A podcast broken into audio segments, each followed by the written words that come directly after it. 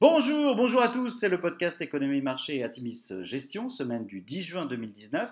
Petit avertissement, les performances passées ne préjugent pas des performances futures. Bien lire les documents de référence des fonds avant d'investir.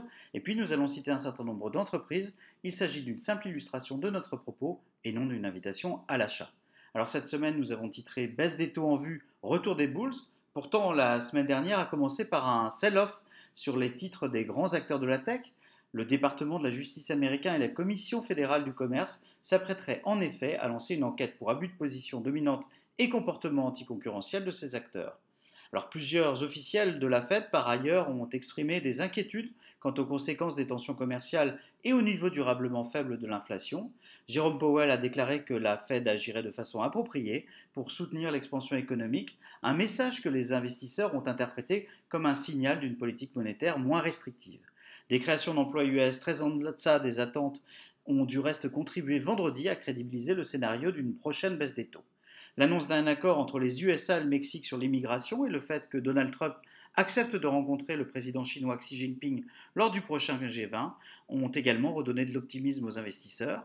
Sur la semaine, une excellente semaine sur les marchés, le CAC 40 gagne 3%, le SP500 gagne 4,4% et le Nasdaq s'adjuge 3,9%. Alors du côté des sociétés, on a encore eu de très bonnes nouvelles dans les fonds. Salesforce démontre sa résilience ce trimestre.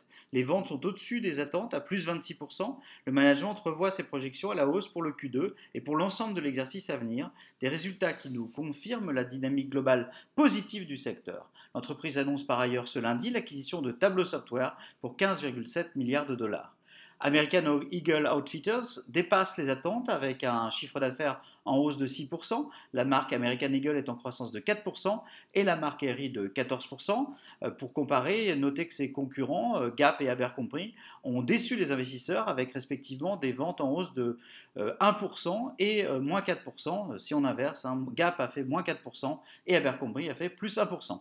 United Technologies, une valeur qui est présente dans Atimis Industrie 4.0 et Raytheon se sont mis d'accord pour une fusion de leurs activités de défense, créant ainsi le deuxième acteur US de l'industrie de la défense derrière Boeing.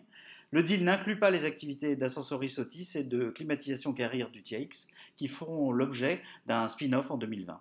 Alors en conclusion, arrivant en fin de cycle de publication d'entreprise, nous sommes globalement très satisfaits du flux de nouvelles positives pour les valeurs de nos fonds. La réaction vive des marchés à la hausse cette semaine est selon nous la conséquence d'une surréaction de mai à la vente et nous confirme qu'il ne fallait pas paniquer. Une bonne partie des mauvaises nouvelles est dorénavant dans les cours et les banques centrales sont à nouveau à la manœuvre. Nous assistons à une japonisation de fait de l'économie globale, avec une croissance faible et une inflation en berne. C'est dans ce contexte que la sélection des meilleurs dossiers fait, selon nous, la différence. C'est aussi à ces moments de retour de visibilité qu'il faut savoir réinvestir. Nous réajusterons probablement nos expositions dans les prochains jours, avec résolution, mais sans précipitation. Nous vous souhaitons une excellente semaine à tous.